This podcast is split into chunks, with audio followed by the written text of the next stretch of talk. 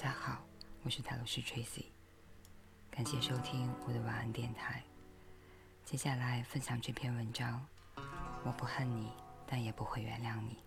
作者尹维楚。大学时候有一位教授，七十几岁，风趣幽默，举止儒雅。临近毕业最后一堂课，他给我们讲了这样一个故事。刚参加工作的时候，他曾经被一个学生诬告为反派，不但失去了工作，最后还被打断了一条腿。而刚结婚的妻子也因为不堪忍受牵连，最后改嫁他人。后来经过平反，他拖着一条瘸腿再次登上讲台。往后终身未娶，将余生全部奉献给了教育事业。而当年那些学生也一个个的参加工作、结婚生子。他原谅了所有人，除了当年诬告他的那个学生。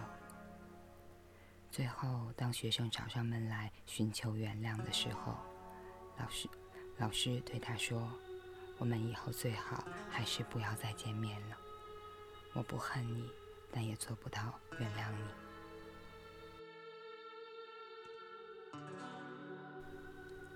老教授的最后一段话，至今记忆犹新。无论怎样，永远不要轻易去伤害别人。但如果别人伤害了你，你也没有必要强迫自己去假装大度。如果原谅一个人不是出自于内心，那么对别人来说是欺骗，与自己来说是背叛。有时候不报复就是最大的大度，不忘记则是对自己最大的保护。大姨家的女婿父亲死得早。母亲独自将一双儿女抚养成人。表姐嫁过去的前几年受了很多苦，婆婆的掌控欲极强，在家里说一不二。而表姐夫对母亲的指令从来都是言听计行，丝毫不敢违抗。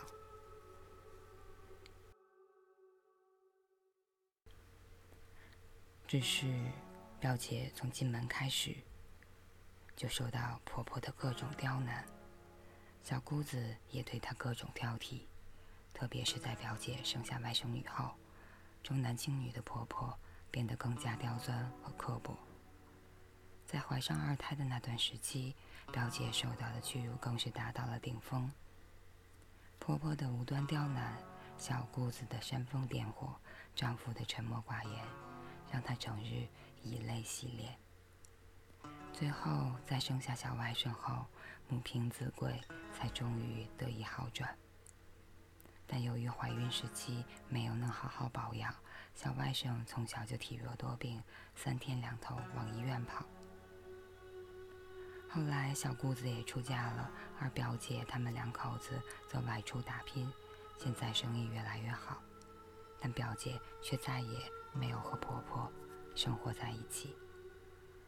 当表姐夫提出把母亲接过来一起住时，表姐坚决予以拒绝。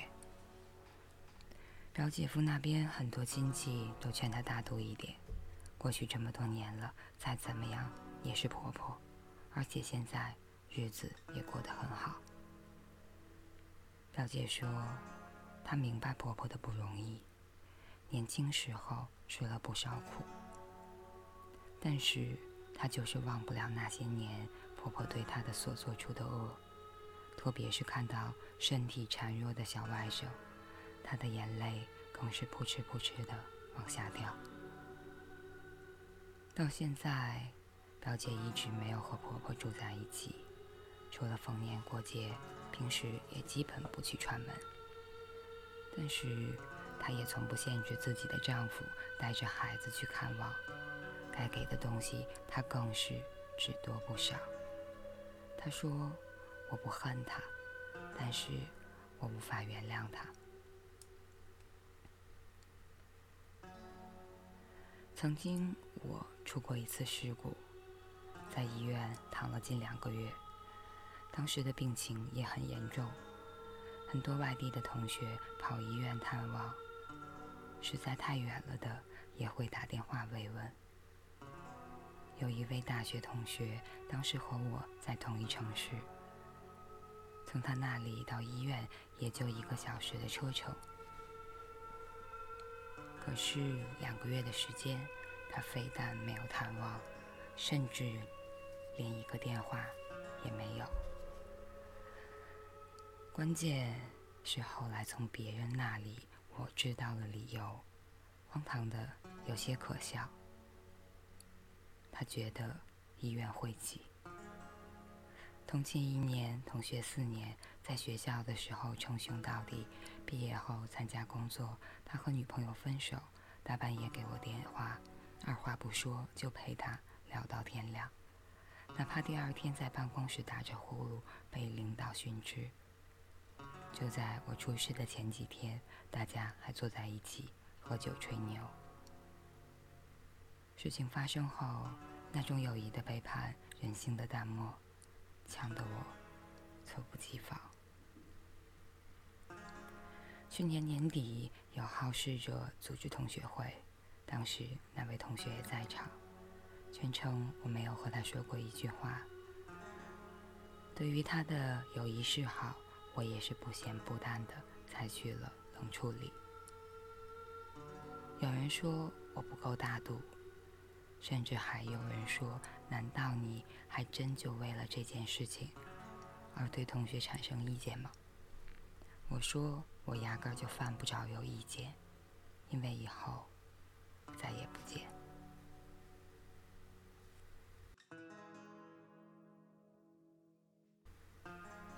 记得郭德纲有一次接受采访，主持人和他谈起当年遭遇背叛的事情，郭德纲说了这样一句话。其实我挺厌恶那种不明白任何情况就劝你一定要大度的人，离他远一点，雷劈他的时候会连累到你。最后主持人问他，是不是永远都不会释怀了？他说，这个东西是跟人一辈子的，如果连这事儿都记不住的话，那这辈子活得太冤了。记住还非得去报复，那可能是我小心眼儿。但我记住都不行吗？这说不通。伤口有多深，心里有多疼，永远都只有自己知道。而且不轻易原谅一个人，不轻易释怀一件事，也是对自己的一种警醒，一种保护。生活中很多人过得不好，不是不懂得原谅。反而是太容易原谅别人，很多事情不一定非得去报复，既不值得，也没必要。但是有些东西就像坚硬的刀刺，插在肉里，长在心上，强制拔出来就是对自己的二次伤害。人终究得学会往前看。